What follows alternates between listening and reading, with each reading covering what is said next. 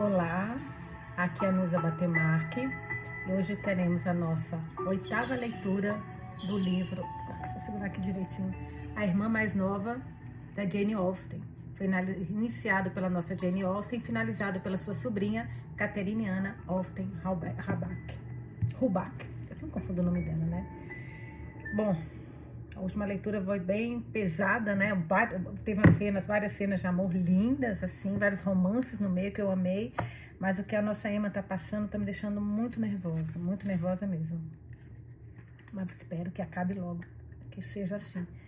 Hoje nós vamos para o capítulo 11, na página 249. Se Margaret Watson possuísse um mínimo de bom senso, o tom e a maneira com que Tom cumpriu sua parte da barganha teriam sido suficientes para causar uma ruptura total entre os dois. Mas esse não foi o caso com ela.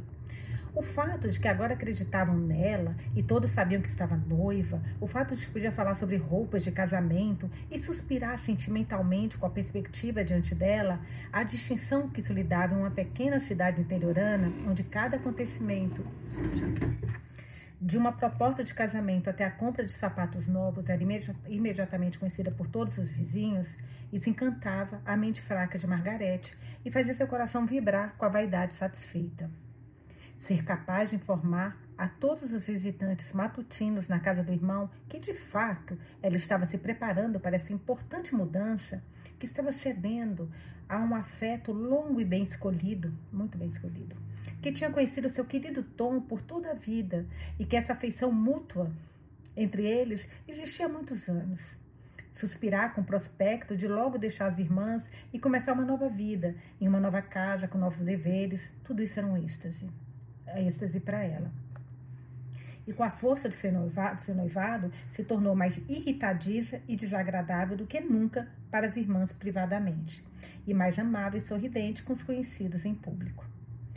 Seu querido Tom, seu amigo ausente, que foi introduzido em todas as ocasiões em seus discursos, e teria ficado ainda mais feliz se pudesse apresentá-lo pessoalmente para as admiradas jovens damas de Croydon.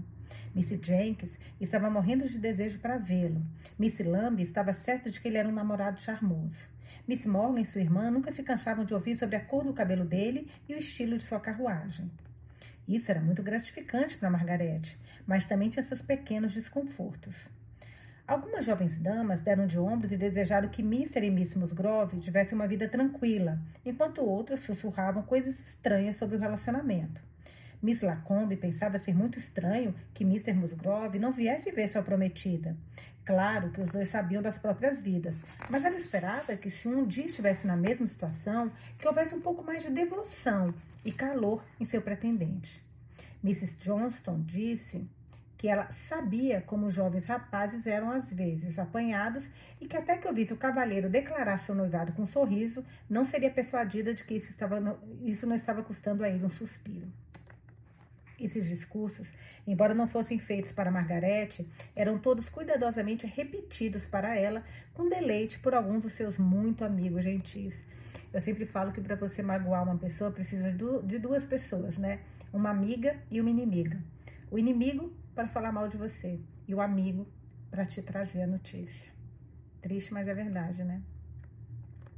Ela enrubecia, fazia beicinhos e recomendava que as pessoas não se intrometessem no que não era da conta delas. E se perguntava como qualquer pessoa poderia ter tal prazer em interferir no assunto dos outros. Mas ela sabia qual era a origem disso. Certamente sabia. Era tudo inveja e despeito, porque iria se casar com um verdadeiro cavalheiro que não tinha nada para fazer. Mr. Johnston era apenas um boticário e todo mundo sabia que Mrs. Lacombe estava de olho no mestre da escriba pelos últimos três anos e tudo sem resultado. Em seu coração estava realmente preocupada por não ter recebido nenhuma mensagem de Tom. Teria adorado receber as cartas dele diante das admiradas confidentes e das amigas invejosas, mas esse prazer foi negado a ela. Tudo o que podia fazer era escrever com frequência ela mesma e cuidar para ter sempre uma carta direcionada a ele ao seu lado quando uma de suas conhecidas mexeriqueiras vinha lhe fazer uma visita de inspeção. As notícias de Chichester que tinham chegado a essa altura relatavam de forma muito positiva os assuntos de Penélope. Seu noivo, mesmo com a idade avançada, parecia mais ardente e enérgico do que o jovem Tom, do que o jovem Tom Musgrove.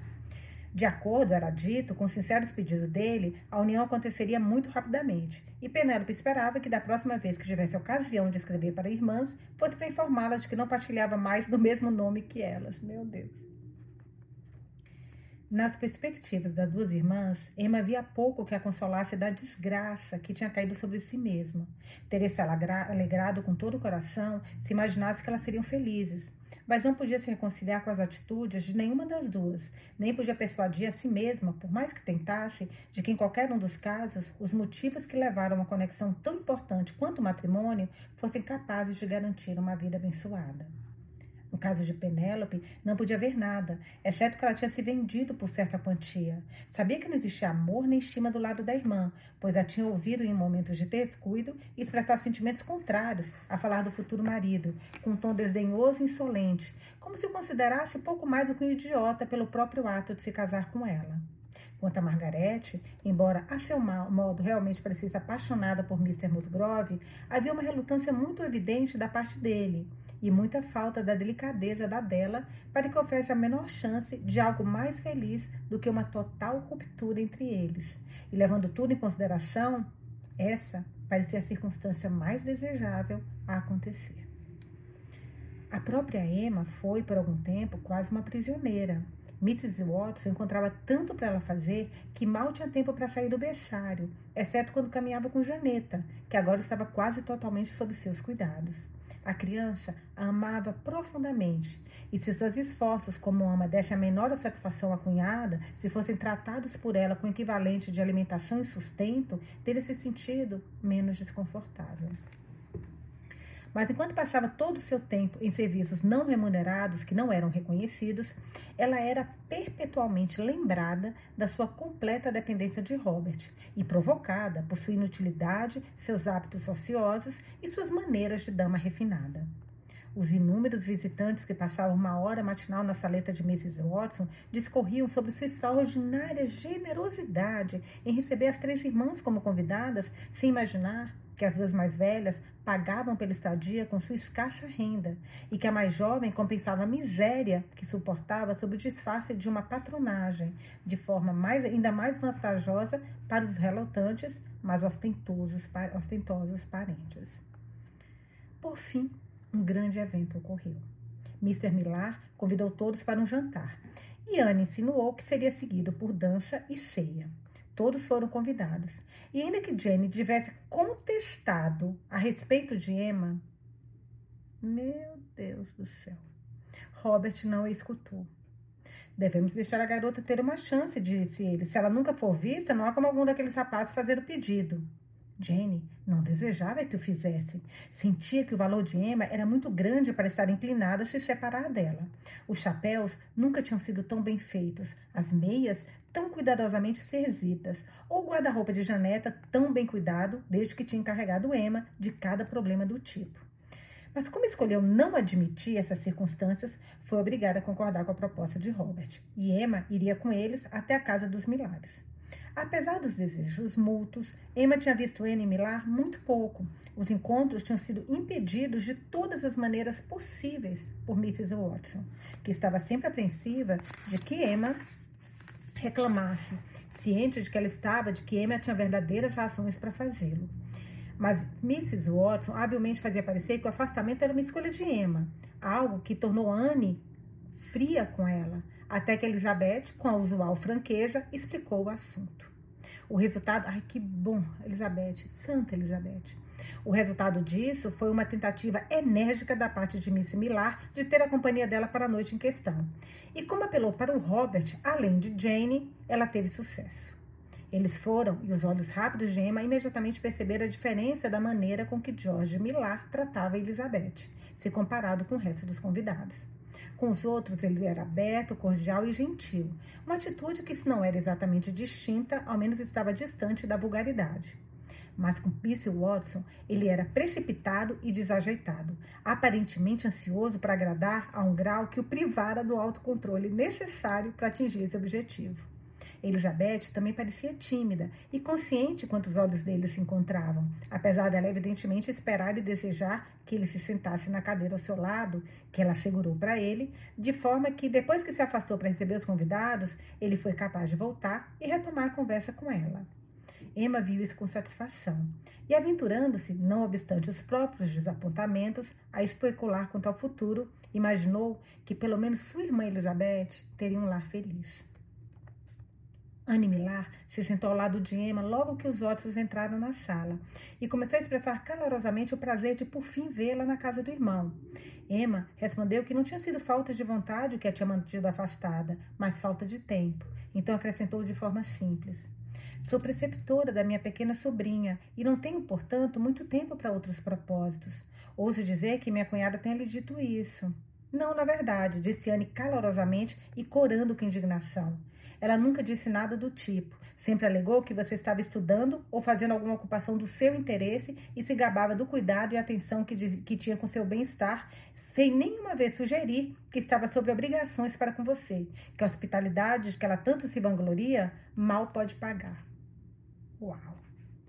Oh, silêncio, Miss Millar, respondeu Emma corando profundamente. Não deve falar assim. Se meu irmão me recebe na casa dele, o mínimo que posso fazer é cuidar da sua filha em retorno e assim aliviar o incômodo que não, que não posso evitar causar. Mas, minha querida Emma, perdoe a liberdade que tomo em dizer que se fosse preceptora da criança de qualquer outra dama, que você não ganharia somente alimentação e alojamento, mas cerca de 50 ou 60 libras a mais. Então, de fato, Mrs. Watson é a parte favorecida desse arranjo. Linda, linda, linda, amei. Anne, linda, linda, linda. Falou, mandou. Oh, meu Deus. Emma, acredita, por favor. Miss Millar foi chamada naquele momento para receber algum outro convidado e, quando voltou para seu lugar, observou. Essa foi uma interrupção afortunada, pois certamente me salvou de dizer algo imperdoavelmente impertinente. Sou, disseram-me, disseram-me, muito apta a expressar meus sentimentos em todos os assuntos, sem considerar suficientemente tempo, lugares e pessoas. Como sua irmã parece bem esta noite. Que irmã? perguntou Emma. Oh, Elizabeth. Nunca pude admirar sua irmã Margarete, embora saiba que muitas pessoas o fazem. Nem ela, nem Mrs. Watson, cuja aparência é o oposto, são do meu gosto. Elizabeth parece muito feliz, observou Emma. Estou certa de que ela merece, respondeu Anne com entusiasmo. É uma pessoa tão amável, conheço poucos com quem gosto de conversar por mais de um dia. Sempre me parece, parece-me bem, me fazer bem ouvi-la falar. Torna tão leves as dificuldades e é tão alegre. Para mim, que sou dada a resmungar, é uma lição, eu asseguro. Ele assegura. Fico muito feliz de ouvir de ouvi-la dizer isso, respondeu Emma com um olhar que mostrava, que mostrava quão sincera eram suas palavras. Ainda que Anne fosse afastada com frequência pela necessidade de receber outros convidados, ela aproveitou todas as oportunidades que podia para voltar para o lado de Emma e conversou com ela da forma mais amigável. Durante os intervalos em que era obrigada a se distanciar, Emma olhava em volta para ver como os outros estavam ocupados ou como se divertiam. Mrs. Turner estava discursando eloquentemente para Mrs. Watson, que estava evidentemente muito entediada e mal a ouvia. Os pensamentos dela, assim como seus olhos, pareciam se voltar constantemente para o indivíduo entre os convidados, que era desconhecido para Emma. Um homem alto e de aparência agradável que estava ao lado de uma bela senhora mais velha e parecia estar tentando agradá-la. Margarete não tinha ninguém com quem conversar. Estava ocupada arrumando a renda do vestido de maneira satisfatória e alisando as luvas das pontas do dedo para cima. Robert estava faminto, como sempre, e consequentemente se sentia incapaz de conversar com qualquer um. Estava tentando vagamente esconder os violentos bocejos que eram causados pelos sentimentos de suspense e a desconfortável, desconfortável expectativa em que era mantido. Emma podia ler a impaciência na contração peculiar dos olhos dele e na maneira espasmódica com que suas mãos se fechavam, às vezes, como se agarrasse algum garfo e faca imaginários. Haviam dois outros cavalheiros, cujos nomes ela tinha descoberto por meio da jovem amiga.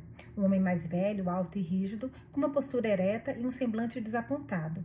Ela descobriu que era o capitão Tomlins, um velho soldado que jogava muito bem o Wish. O outro era um clérigo da, própria, da paróquia que tinha acabado de retornar de Bath, Bath e, consequentemente, era desconhecido para Emma. Era um homem de meia idade, com uma aparência suave, uma cabeça muito calva e uma pequena quantidade de cabelo grisalho. Seu semblante era singularmente agradável e convidativo, e havia uma bondade sincera em suas maneiras que a deixavam admirada.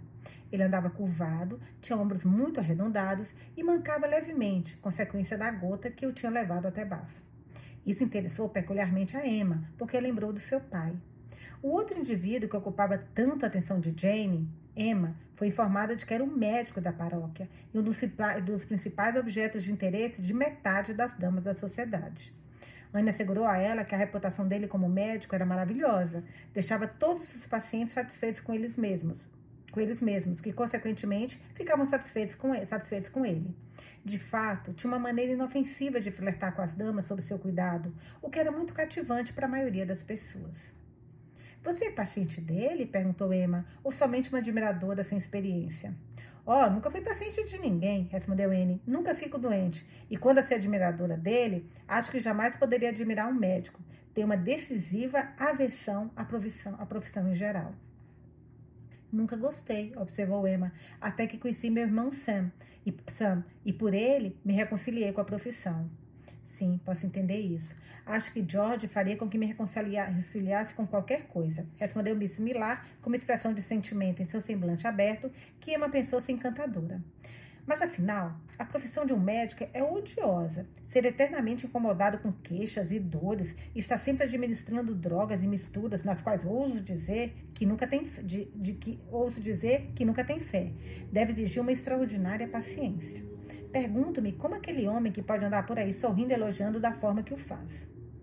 Mas você olha para o lado desagradável da profissão, respondeu Emma. Deveria considerá-la como meio de aliviar o sofrimento e angústia, talvez prolongar a mais valorosa vida. Se pensar no bem que o médico pode fazer, estimará mais a profissão. Sim, mas todos esses pensamentos sábios não chegam voluntariamente ao meu próprio pobre cérebro. Somente alguém inteligente e calma como você os poderia sugerir. E apesar de tudo, temo seguir odiando a profissão por toda a minha vida. A conversa foi interrompida pelo anúncio do jantar. Devido à preponderância das mulheres na festa, Anne e Emma entraram juntas. A mesa, no entanto, foram separadas.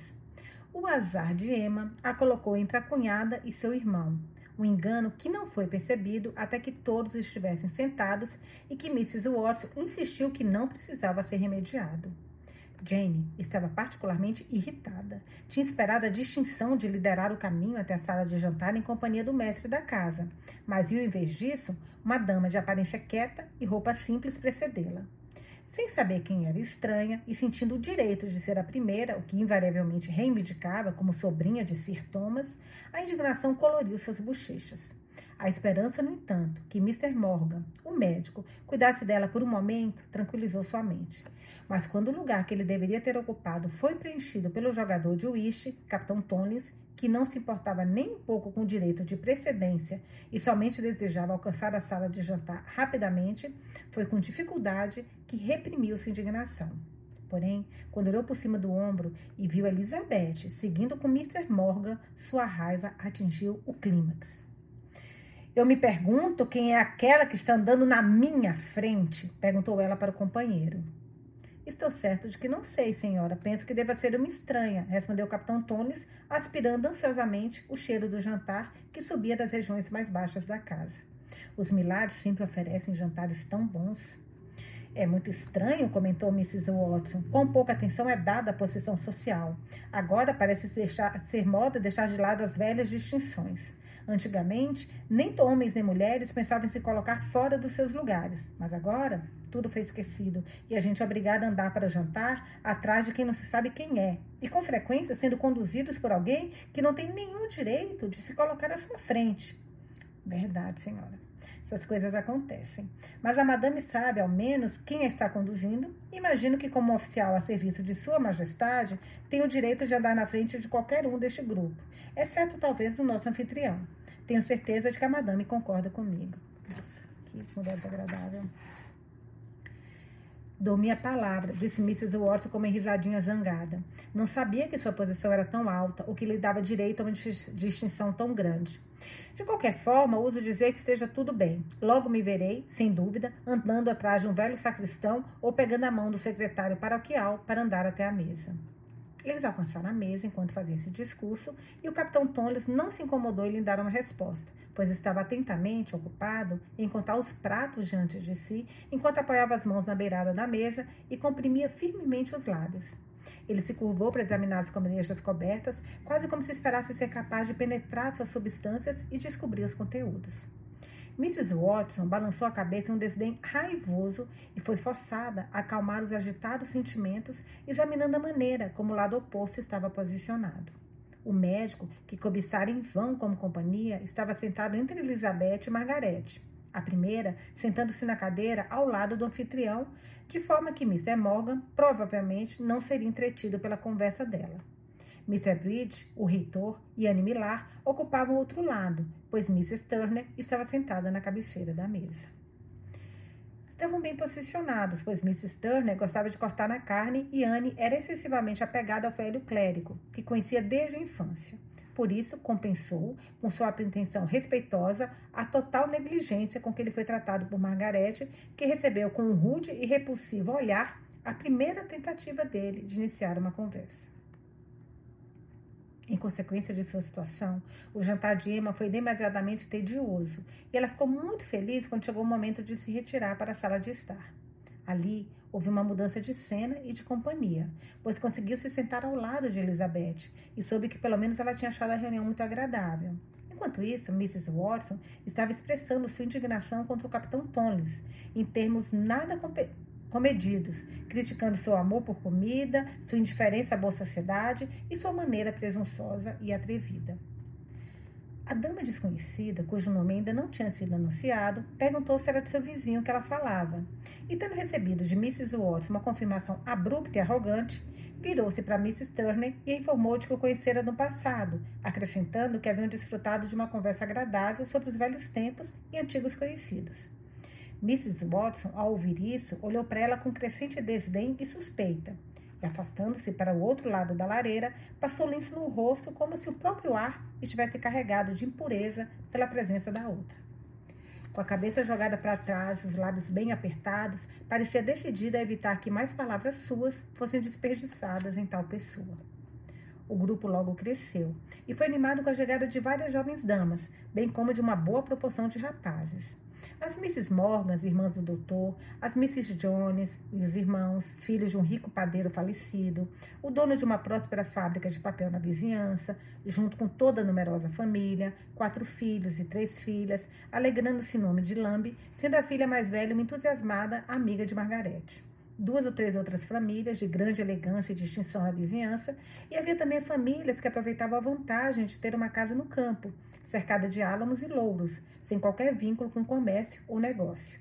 Estas constituíam a elite da reunião. Haviam vários rapazes sozinhos, entre os quais Mr. Alfred Fremantle chamava atenção. Então, aproximando-se de Emma, disse que pretendia fazer daquele momento o ne plus ultra, tradução livre do latim, o exemplo perfeito ou mais extremo de alguma coisa. Então, ele pretendia fazer o, o ne plus ultra de suas esperanças para a noite. Anne, que o ouviu, expressou maliciosamente o desejo que ele traduzisse o latim para o benefício dos jovens, das jovens ignorantes. Mas o rapaz fingiu não ter ouvido o pedido e continuou a falar com Emma sem piedade ou interrupção. Enquanto Anne Millar estava ocupada distribuindo chá e café para os convidados, Mrs. Watson se aproximou e perguntou quem era a velhinha que entrara na sala de jantar antes dela. Olha a preocupação dessa mulher, gente. Olha a preocupação dessa mulher. Um brilho perverso dançou nos olhos de Anne, pois percebeu os modos desdenhosos de Jane e ficou excessivamente satisfeita com a surpresa que estava reservada para ela. Não a conhece? Ela perguntou. Ela respondeu: É minha madrinha. Está ficando conosco em uma pausa no seu caminho para Londres. E o nome dela? Diga-me quem é ela? Quem foi ela para ter procedência sobre mim, Mrs. Millar? Ela é viúva de Sir George Barry, um baronete, que morreu há um ou dois anos. Não há família. Então o título se extingue. É a mais gentil, a mais quieta, a melhor senhora do mundo. Estou certa disso. Por Deus! exclamou Mrs. Watson, ficando com o rosto muito vermelho. Não diga, a esposa de um baronete? Nunca pensei nisso. Estou certa que queria ter sabido disso antes. Por que não me apresentou? Ela não achou que fosse necessário, respondeu Anne quietamente, e sempre deixamos que ela faça como quiser. De fato, acredito que não deveria ter lhe contado quem é, mas vi que a senhora estava irritada por ela ter precedência sobre a madame, e pensei que a confortaria descobrir que não foi sem razão e direito. Bem, Certamente devo ir e falar com ela agora, mas estou certa de que não sei porque achou que estava irritada com qualquer coisa. Declaro que não me importo minimamente com o que faço ou onde vou. Ninguém pode ser mais indiferente ao seu lugar do que eu. Embora, é claro, não gosto de ver um mero qualquer colocado acima de mim. Mas a esposa de um baronete é uma coisa muito diferente. Pergunto-me se ela conhece meu tio Sir Thomas. Ouso dizer que sim. Pessoas de posição sempre se conhecem em Londres. Mr. Millar não, não, tentou impedir de se redimir com Lady Barry, cujas feições serenas expressaram alguma surpresa com a maneira com que foi atacada pela até então desdenhosa Mrs. Watson.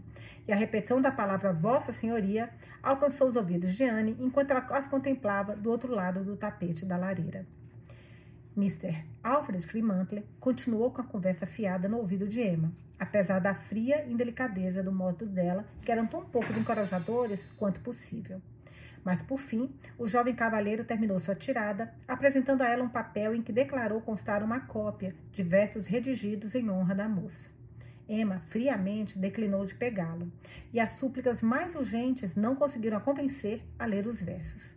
Naquele momento, Miss Millar se juntou a eles e, ao entender o que acontecia, pegou o papel e começou a ler os versos em voz alta. Consistiam na confusão usual sobre estrelas, flores, riachos, caramanchões, asas e outras coisas, corações, dardos, chamas e nomes. O que poderia ser esperado na carta de amor de um menino de escola? Yanni os leu de forma tão absurda e zombeteira que fez com que os ouvintes rissem muito naturalmente, pensando que o poema, o objetivo do poema fosse ser burlesco. Alfred Flimantle se contorceu diante dessas risadas, as quais não pôde tomar como elogios, pois pretendera que todo o poema fosse extremamente sentimental. Tentou sorrir também, mas, mas se sentia mais inclinado a chorar e se encolheu em um canto para esconder sua confusão da melhor forma que pudesse. Anne não foi mais longe em seu triunfo, mas deixou o pobre rapaz para a mortificante reflexão acerca da própria derrota. Quando o chá e o café foram dispensados, Anne declarou ser sua intenção ter um baile, o que, é claro, todas as jovens aprovaram com zelo.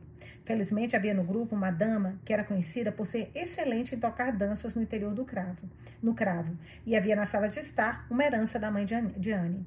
A sala logo foi preparada e as jovens damas levantaram as cabeças e começaram a olhar para frente, como se não se importasse minimamente se os cavaleiros as convidassem para dançar, ou se qualquer um fizesse. Emma, que não tinha nenhuma intenção de dançar, recuou para um canto sem perceber que era o mesmo onde o jovem Fremantle, tinha se escondido. Ele interpretou mal essa ação, meu Deus. E se sentando em uma cadeira ao lado dela, disse com ar de quem pretendia ser muito malicioso. Espero, Mrs. Watson, que tenha vindo para me convidar para dançar. Na verdade, não, respondeu Emma, pois não o vi, mas ficarei muito feliz em fazê-lo agora. Por favor, Mr. Fremantle, vá e dance com qualquer uma, exceto comigo. Emazinha, Emazinha, olha lá, tô gostando. Crueldade incomparável, porque ela é tão boazinha sempre, né, gente? Me incomoda. Eu não sei que naquela época a mulher tinha que ser assim, mas pelo amor de Deus, tem todas, né? A nossa Anne não é, por exemplo aliás, várias não são. Crueldade incomparável, exclamou ele, apertando as mãos e erguendo o queixo. Pedi que dance com qualquer outra mulher além do belo, cativante, encantador objeto de todos os meus votos, de todos os meus desejos? Se você quer dizer com essas expressões, respondeu Emma muito calmamente, que deseja dançar comigo, deixe-me poupá-lo de mais trabalho a informá-lo que não pretendo dançar esta noite. Impossível. A senhorita não pode ter um coração tão duro, tão cruel para com seus devotados escravos como devem ser todos os homens nessa sala. Não pode ser tão injusta com os próprios encantos, tão rude com seus atrativos. Essa exultante figura, graciosa como o salgueiro chorão, lá vai ele, meu Deus do céu, foi feita para flutuar pela salão de dança como lírio d'água na superfície de um lago. Ele não desiste, não desiste, meu Deus. Esses pés de fada, esse. Em resumo, a senhora realmente não pretende dançar? em resumo, a senhora realmente não pretende dançar? Realmente, respondeu Anne. A razão, diga-me a razão, imploro, pelo qual a senhorita recuaria de encantar nossos olhos e dominar nossos sentidos. Com licença. Acho que já fiz o bastante ao lhes dar uma resposta positiva. Você não tem nenhum direito de exigir um motivo de uma mulher ou desde que isso seja suficiente. Não dançarei, porque não dançarei. Mr. Fremantle, disse Anne aproximando-se deles e causando uma distração em favor da Emma. Devo pedir que você dance. Não podemos ter rapazes ociosos nos cantos aqui. Está condenado a se fazer agradável para uma dama durante duas danças, e somente com essa condição poderá permanecer na sala. Uma vez que a bela Miss Emma não me dará a honra, você me permitir solicitar sua mão, Miss, Miss Millar? Não, de fato. Estou comprometida pelo resto da noite. Você deve encontrar uma parceira em outro lugar. Vá, pergunte a Miss Morgan ou Miss Lang. Obedeça com entusiasmo que suas ordens devem sempre inspirar. E se retirou. Miss Millar ficou com Emma. Não pedirei que dance, disse ela, depois da razão que me ofereceu. Mas veja que tanto Mrs. Watson quanto sua irmã mais jovem se juntaram ao grupo. Como vai se divertir? Oh, não se preocupe comigo, respondeu Emma alegremente. Onde está Elizabeth? Certamente não está dançando, está? Não. Está jogando cartas com meu irmão e o seu, eu acho. Foram para aquela saleta com esse objetivo. Você se juntará a eles para assistir? Antes que a Emma tivesse tempo para responder, Anne foi chamada e, um momento depois, Mr. Morgan se aproximou. Sentando-se perto dela, começou uma conversa com a facilidade de um homem acostumado a ver muito do mundo e se misturar com a boa sociedade. Ela ficou interessa interessada e entretida com ele, ainda mais quando descobriu acidentalmente que ele tinha conhecido bem Mr. Howard na faculdade. Ocasionalmente visitava a vizinhança do Castelo Osborne e estava familiariza familiarizado com toda a família. Disse que era bem mais velho do que Mr. Howard, mas permaneceu algum tempo nas vizinhanças de Oxford depois que começou a clinicar. De fato, adotou a profissão tarde na vida e, tendo uma bolsa de estudos, continuou solteiro. Contou tudo isso para Emma, mas logo percebeu que história pessoal, desconectada da família e da vizinhança do Castelo Osborne, interessava muito pouco a ela. Portanto, rapidamente retornou a conversa para aquele tópico e descobriu que os sentimentos dela certamente estavam envolvidos profundamente no assunto. Ainda assim, não sabia se era o nome do jovem Lorde ou do seu antigo professor que a fazia corar algo que complementava bem a aparência da jovem em sua opinião. Deveras, havia tantas lembranças e circunstâncias peculiares associadas à intimidade dela com Miss Osborne e o irmão, tudo estava tão estranhamente envolvido com os assuntos de Margarete, e havia tanto de que Emma estava envergonhada, que estava propensa a corar com a simples menção dos seus nomes. Assim como com as lembranças mais queridas relacionadas a Mrs. Willis e o irmão. Conhecendo bem a arte de agradar, Mr. Morgan permitiu que ela conduzisse a conversa, cuidadosamente seguindo o tema que decidia discutir, e tentando ler os sentimentos dela com seu olhar perspicaz, enquanto parecia prestar toda atenção na conversa. A descrição que Anne fez não, não o favoreceu aos olhos de Emma, que agora não podia negar que, em geral, era um homem agradável. O intervalo de duas danças passou agradavelmente, mas quando terminaram, Mr. Morgan deixou e ela logo se dirigiu ao quartinho onde ficava a mesa de jogo. No entanto, por alguma razão que não conseguiu descobrir, o grupo de Wish tinha sido rompido e ela só encontrou George Millar e Elizabeth sentados, ao que parecia profundamente absurdos, absurdos por um jogo de xadrez. Sentou-se perto deles, a irmã ergueu os olhos, sorriu, então retomou o jogo. Ninguém falou. Emma pegou um portfólio de imagens que estava sobre a mesa e se entreteve olhando. Por fim, sua atenção foi capturada pela menção do próprio nome. Pelas vozes, percebeu que quem falavam era a cunhada e Mr. Morgan. E as primeiras palavras que ouviu foi o cavalheiro dizendo: De fato, ela é uma garota muito encantadora, Mrs. Watson, sua jovem cunhada. Você pensa assim? Você a admira? Muito, é muito bela. Não posso concordar com você. Meu Deus respondeu Mrs. Watson tanto azedamente. As feições dela são muito irregulares para serem bonitas. Belos olhos, talvez, mas a pele é áspera e o semblante insignificante. Não posso deixar de me espantar com seu gosto. Com certeza, devo pedir licença para discordar de você, minha querida Mrs. Watson. As feições podem, talvez, serem menores do que a verdadeira beleza pede, mas a pele escura e brilhante, os olhos luminosos, o cabelo abundante e os lábios ricamente vermelhos, tudo isso me lembrou tão fortemente da senhora que não pude evitar admirá-la. Mandou bem, meu Deus, agora ela não tem como negar, mesmo que não concorde comigo. Bem, não sei, nunca disseram que parecia comigo antes, disse Mrs. Watson com um sorriso afetado, que parecia originado pelo elogio, elogio oferecido a ela. Você sabe qual é a situação dela? Acrescentou. É uma coisa muito desafortunada. Foi criada tão acima da própria posição, da forma mais tola, por um velho tio que morreu sem lhe deixar um centavo. E agora é uma mendiga, sem um tostão, inteiramente de de dependente da caridade do irmão e da minha. Estou certa de que sinto muito pela pobre criatura. Meu Deus. Sim, de fato, respondeu o Mr. Imagina a Amy escutando isso, isso, gente. Sim, de fato, respondeu Mr. Morgan com um tom realmente sentimental.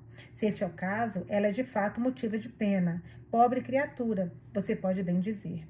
O pior de tudo é, quanto, é que tanto a educação quanto, devo dizer, o, tempera, o temperamento tornam inadequada para sua futura condição. Deve fazer algo para si mesmo. Um cargo como preceptora parece ser o único caminho, mas com as ideias de uma dama refinada, não sei o que fazer. Você está procurando algo do tipo para ela? Respondeu Mr. Morgan. Acho. Ai, errou. Ai, gente, desculpa. Ai, que coisa. Ai, que benção, que benção, que benção que seja isso mesmo que eu tô começando a ler aqui, meu Deus. Vamos lá. E ela tá escutando, Emma tá escutando. Acho que eu saiba de uma oportunidade que será adequada. Lady Fanny Alston está procurando uma preceptora para sua garotinha. A criança é extremamente delicada. Eu atendo quase diariamente e sei que Lady Fanny sempre diz: Não me importo com a erudição, Mr. Morgan. Minha criança pode ter mestres, mas são os modos que. Quero que a mente, as maneiras, os sentimentos, os olhares e o comportamento sejam de uma dama. Agora, isso não seria perfeito para sua cunhada? O salário é muito generoso e, no todo, acho que ela será muito feliz lá. Talvez, não sei. Olha o pânico, né? Você é muito gentil em pensar nela, mas não estou certa de que seja adequada para a posição, nem como a conseguiremos para ela. Certamente não sei. Ó, oh, verei sua senhoria amanhã e posso falar sobre tudo isso com ela. Só me dê autoridade para perguntar e verá como tudo é logo arranjado. É muito gentil, muito prestativo, mas não posso responder agora. Devo falar com meu marido a respeito. Mas não mencione para mais ninguém, por favor. Minhas intenções, meus desejos com relação a ela estão confiados a você e desejo que não diga nada sobre o assunto. Mr. Morgan concordou com essa decisão, mas Emma não. Yes, yes, yes. Ela tinha, ela tinha de início sentindo-se extremamente machucada que Mrs. Watson fizesse das circunstâncias e situação dela o assunto de uma discussão sem reservas com um homem totalmente desconectado da família, em um tom de voz tão alto que poderia ser ouvido perfeitamente por qualquer um, a 10 metros de distância de onde ela estava sentada mas o tom de verdadeiro interesse na voz de Mr. Morgan e, sobretudo, a perspectiva que oferecia de uma libertação da escravidão exasperante de sua presente situação serviram para compensar a falta de delicadeza da cunhada. Imediatamente, ai que coisa linda, gente, eu tô até emocionada, sério, meu coração tá assim, pá, pá, pá, tô muito emocionada. Que lindo que ela saia desse lugar, ai que delícia. E imediatamente, imediatamente decidiu aproveitar a oportunidade, se Mr. Morgan realmente cumprisse sua palavra. Enquanto meditava esse plano, ouviu Jane ser convidada para dançar novamente. E, deixando seu lugar, foi imediatamente seguida pela entrada de Mr. Morgan na sala em que estava sentada. Emma o olhou quando entrou. Imaginou perceber uma sombra de constrangimento no semblante dele, como se suspeitasse que ela tivesse ouvido a recente conversa. Então, imediatamente puxou uma cadeira ao lado dela e começou a elogiá-la por seu gosto pelo silêncio e isolamento, pois ele não imaginava que os dois jogadores na mesa de xadrez na outra mesa fossem companheiros muito comunicativos.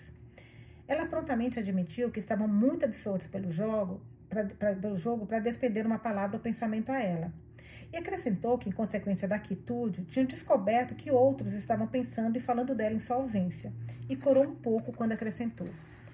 Minha irmã o informou tão inteiramente da minha situação que é inútil fingir reserva. E o senhor mencionou um plano para ela que acho que seria perfeitamente adequado para mim, se o senhor realmente puder fazer os arranjos de que fala.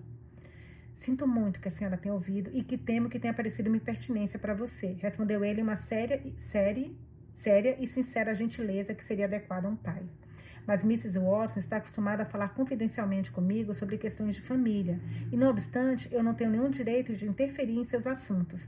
Ainda assim, permita-me dizer, ninguém teria o prazer de conversar com você por meia hora sem sentir um grau de interesse, o que certamente levaria a pessoa a fazer de tudo em seu poder para servi-la.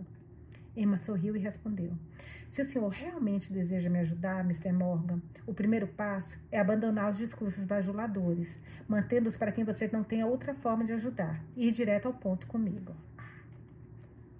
Ele sorriu e disse: Vou reservá-los para Mrs. Watson. Ela não os rejeitará com tanto desprezo. Pare, não permitirei nada pessoal, disse Emma. Emma, sou reclusa na casa de Mrs. Watson e não ouvirei críticas sobre ela. Mas diga-me, se o senhor souber, quais são as qualidades particulares perdidas por, pedidas por Lady Fanny para ser preceptora do, da garotinha?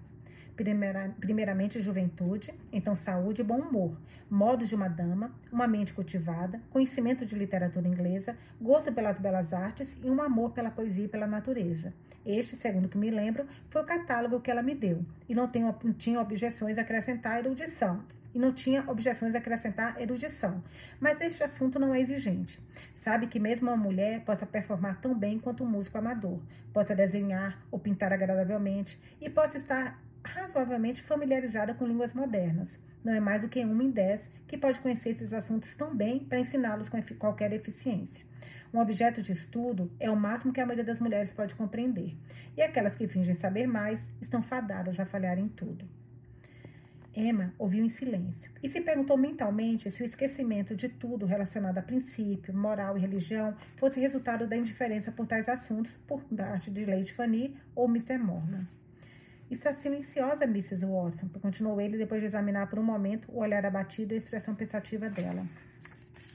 Devo supor que meu catálogo não agrada, ou a senhorita está duvidosa da minha exatidão. Não, estava considerando minha capacidade para tal tarefa. Não imagino que a senhorita precise duvidar disso. Até onde vai o meu julgamento?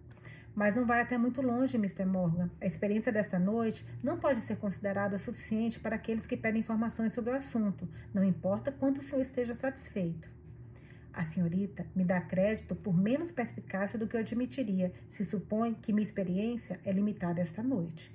Possivelmente nunca me viu antes, mas nos encontramos com frequência de qualquer forma. A senhorita não sabe que sou um amigo particular de sua pequena sobrinha e tenho uma profunda confiança dela? Ah, a Janeta, Janeta, né? Bem, admitirei que o senhor tenha tanta perspicácia quanto escolha dizer que tem nesse assunto. Nesse interim, diga-me quanta posição ficará livre na casa de Lady Fanny. Ai, ainda em aproximadamente dois meses. Ai, eu acredito. Não sei exatamente, queria que fosse para amanhã. Mas se a senhorita me autorizar, farei as perguntas necessárias por você. O senhor pode fazê-la se quiser, sem assumir um compromisso por mim. E quando eu souber de todos os detalhes, poderei consultar meu irmão, a quem considero ser o meu responsável e cuja aprovação devo, é claro, ter.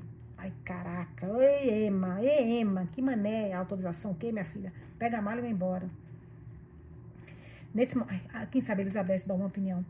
Nesse momento, o jogo de xadrez acabou e Elizabeth se juntou a Emma.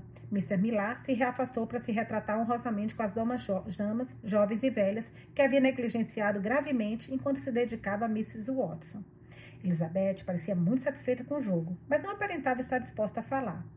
Então, um barulho no salão de dança atraiu a atenção deles, delas, que se dirigiram à porta para olhar.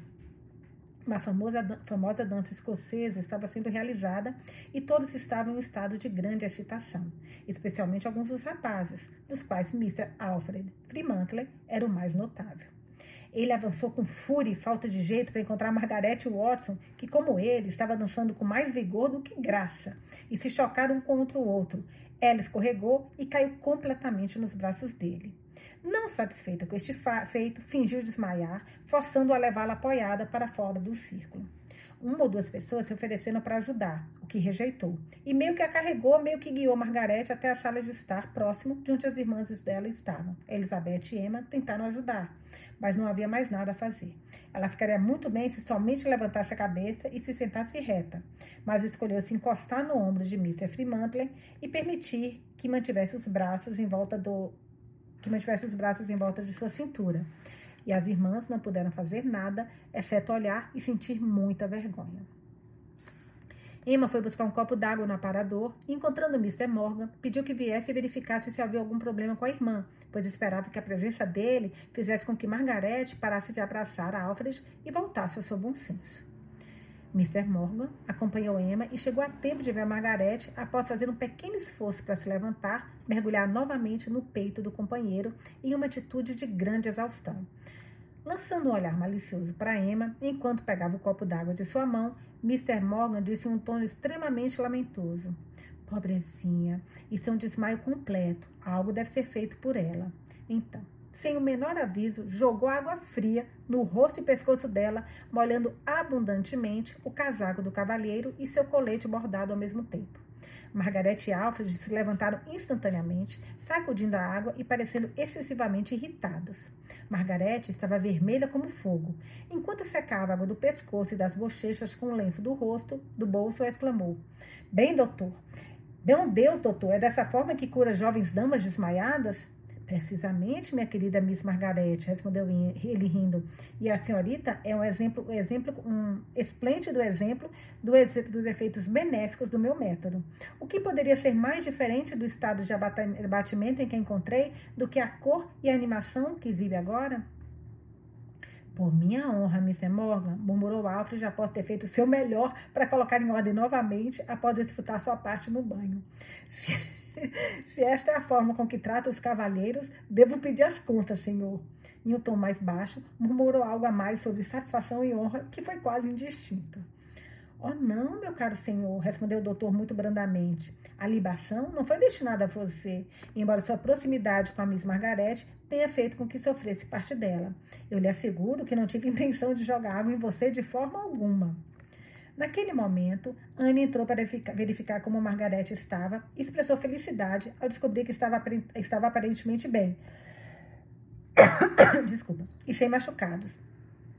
Temia, ela, ela disse que por Mr. Morgan ter sido chamado, algo muito sério tivesse acontecido. Em vez disso, sussurrou ele para Mr. Millar. Foi somente algo um pouco cômico. Queria que tivesse visto, Mrs. Anne. Logo depois disso, chegou o momento dos convidados se separarem. Alfred Fremantle insistiu em levar a bela Margarete para casa depois do acidente e ternamente a apoiou pela rua. Não tinham se afastado muito, mas Emma, que estava atrás deles, viu que se não estivesse enganada, que ele manteve o braço em volta da cintura dela o tempo todo, e como Margarete, uma mulher noiva de outro, poderia permitir tal familiaridade, não poderia entender. Ela foi para a cama firmemente decidida que se as notícias de Mr. Morgan sobre Lady Fanny Alston fossem favoráveis, falaria imediatamente com o irmão e arranjaria tudo para se mudar para lá. Gente, essa Jane não vai deixar, gente.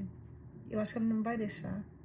Ai, Pensou por cinco minutos inteiros sobre o que Miss Osborne diria quando ouvisse sobre seus planos. Se renovaria o convite para que Emma passasse algum tempo com ela depois da Páscoa. E passou o dobro do tempo se perguntando se o convite fosse feito, encontrasse novamente Mr. Howard, se as maneiras dele seriam calorosas ou frias, como a receberia, ou o que pensaria dela por assumir tal posição.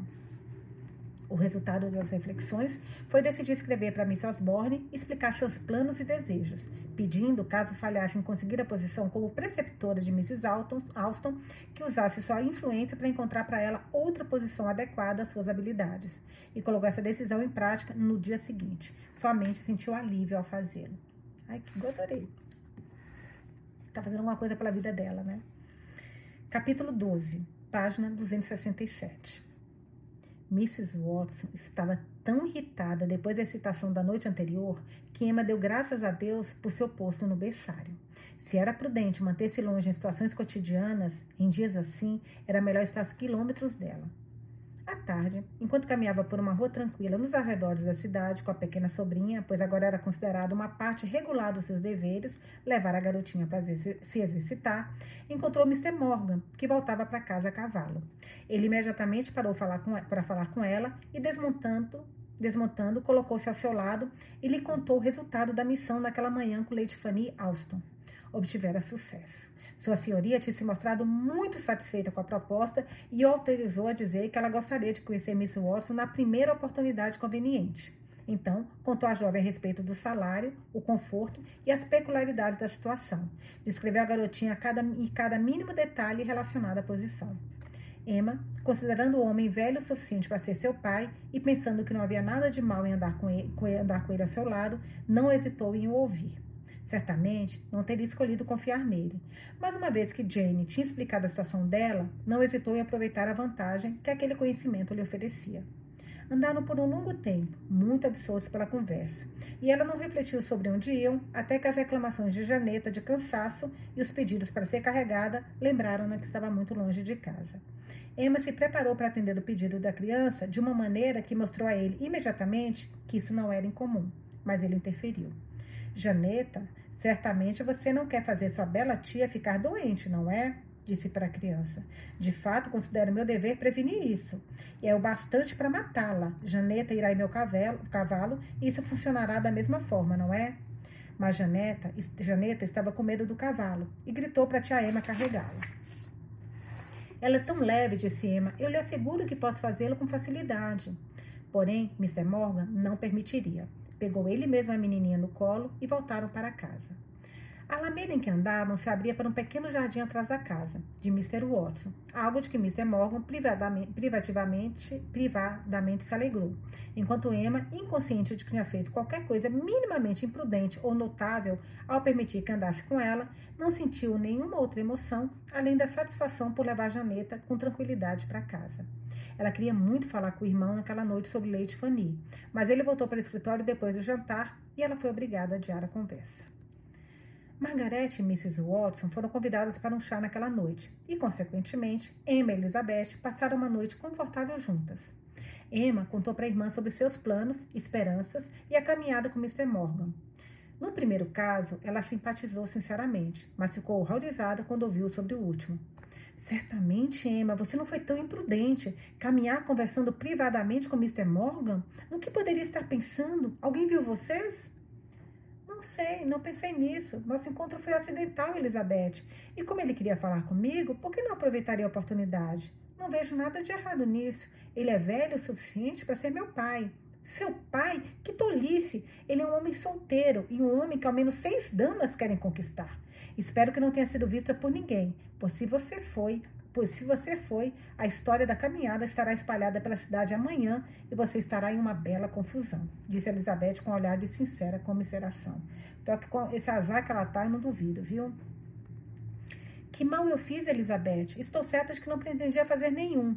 Deixará todas as damas solteiras de Croydon alucinadas, isso é tudo, e terá feito de você mesmo o objeto de um escândalo muito desagradável.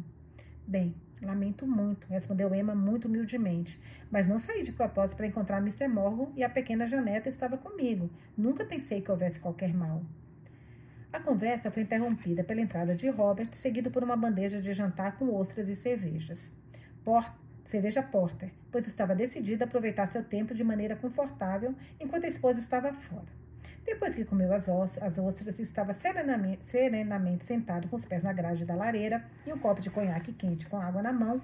Emma se aventurou a falar quais assuntos do com ele e o informou de que tinha ouvido de Mr. Morgan e os desejos dela com relação à posição que mencionou. Robert concordou prontamente. Amém, amém. Mas a Jane não vai aceitar, óbvio, né? Vai dar, criar um caos, mas meu Deus nunca teve a intenção de manter uma ama e preceptora para a filha. O trabalho de educá-la recairia somente sobre Jane, se Emos deixasse, mas as despesas com o sustento da irmã saíam do bolso dele. Portanto, ainda que Mrs. Watson desejasse mantê-la pelo valor da assistência que sabia bem que não conseguiria em outras circunstâncias, Robert estava muito disposto a se separar da jovem, pois seria uma economia para ele e daria trabalho adicional somente para a esposa. Por isso, deu a ela sua completa aprovação, elogiando-a calorosamente por pensar em trabalhar, como era o dever de todo indivíduo, e até prometeu, com grande generosidade, presenteá-la com uma capa e um chapéu novo, novos quando deixasse a casa, para que a roupa dela fosse vantajosa para sua aparência. Ao mesmo tempo, deu a ela ordens estritas para não esquecer os interesses dele quando estivesse lá, para que se lembrasse que era sempre o dever de cada um da família ajudar, os outros a progredirem. Por consequente, consequente, consequente, é consequente, nossa. Se algum qualquer momento Lady Fanny quisesse um administrador para suas propriedades ou precisasse do conselho de um advogado respeitável, era dever de Emma recomendá-lo da melhor forma que pudesse. Gente, a Jane vai surtar. Ai, que, como eu tô ansiosa por este momento, meu Deus. Emma não, a Jane, a Jane. Jane vai surtar. Não sei se eu errei o nome aqui. Porque tá aqui Emma, às vezes a gente confunde, né? Emma prometeu que aproveitaria cada oportunidade em seu poder para atender suas ordens. E pouco depois disso, as moças foram para a cama sem que esperar que as outras voltassem para casa. A manhã seguinte foi marcada por uma violenta tempestade doméstica, como Emma nunca tinha testemunhado antes. Como começou, não sabia, mas foi surpreendida pelo som de gritos altos que a alarmaram grandemente quando estava sentada quietamente no berçário com a sobrinha. A pequena Janeta, Janeta olhou para cima e disse muito inocentemente: Mamãe está tendo um ataque. Tá ouvindo? Ouso dizer que papai está irritado com ela. Ansiosa para saber a causa do alvoroço, ela desceu correndo as escadas e, entrando na saleta, cuja porta estava aberta, viu Mrs. Watson esticada em um sofá, sofrendo um violento ataque de histeria, enquanto Elizabeth e Margaret se esforçavam em vão para segurar suas mãos e braços.